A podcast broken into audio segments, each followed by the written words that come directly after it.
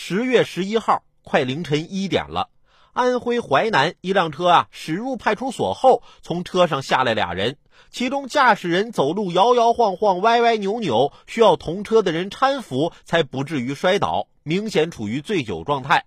随后啊，俩人到值班室报警，称手机丢了。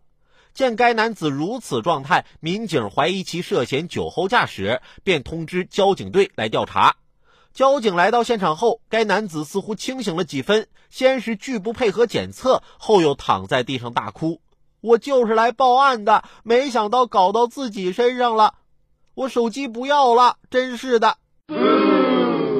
最终。经过抽血检测，其血液酒精含量每百毫升一百六十八毫克，属于醉驾。目前，该男子涉嫌危险驾驶罪，被立案调查。呃，光想着自己手机丢了得报案，让警察给你找回来，可别受到损失。那你没想象，你醉酒驾驶损害的是其他人的生命财产安全啊！既然来了，那就住下清醒清醒吧。酒啊，还是能少喝就少喝。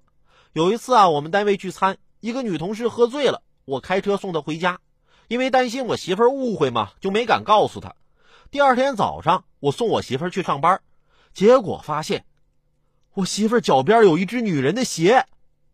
于是我趁我媳妇看窗外的一瞬间，迅速把那只鞋捡起来，从我这边扔出窗外，这才松了一口气。